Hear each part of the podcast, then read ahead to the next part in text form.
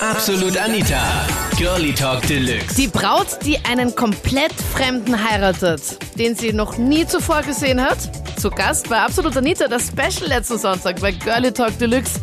Vanessa aus Wien sagt in einer Woche, ja, ich will. In Las Vegas. Dem noch unbekannten Markus.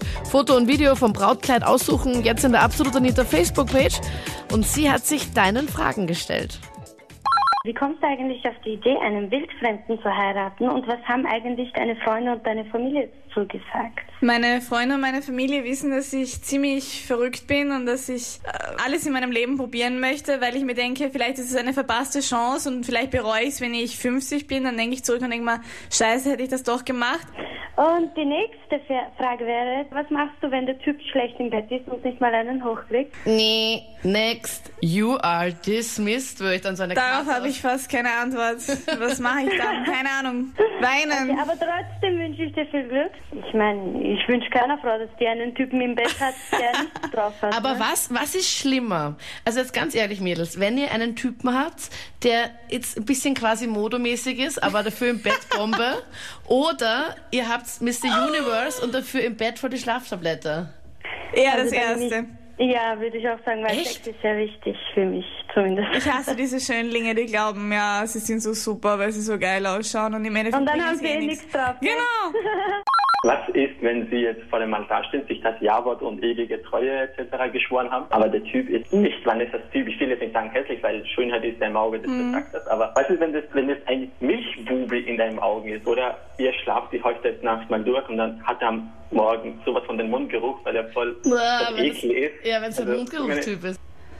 Also, Ähm. wenn er absolut nicht dein Typ ist, Vanessa, was machst du dann? Die Mitarbeiter von Krone Hit haben sich ja bei all diesen Bewerbern schon sehr bemüht, dass sie den perfekten Typen für mich aussuchen, dass ich nicht enttäuscht bin und dass wir nicht die Scheidungsrate noch weiter erhöhen. Wenn es wirklich ein Milchprobi ist und ich hasse solche, dann Gut, dass wir das jetzt wissen. ja, dann habe ich zwei Möglichkeiten. Entweder ich stelle mich tot und fall vor dem Altar um oder ich laufe einfach weg.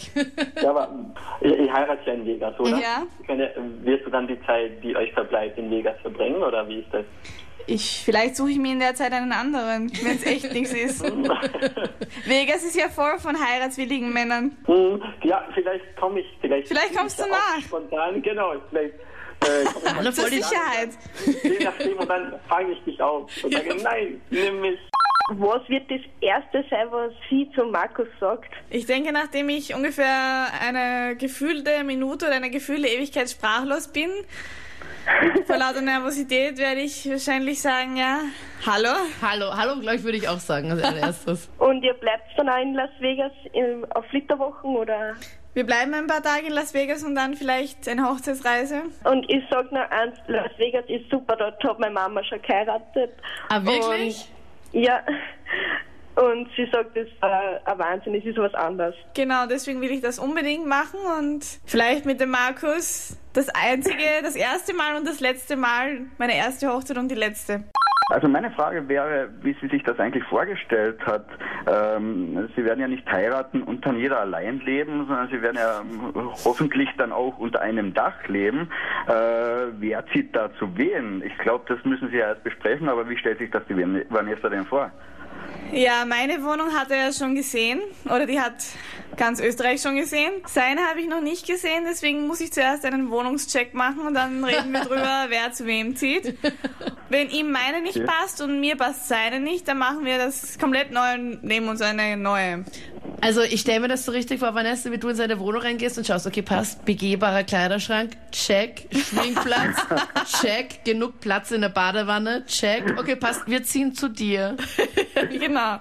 Es wird wahrscheinlich nicht so sein, es wird wahrscheinlich die typische Männerwohnung sein.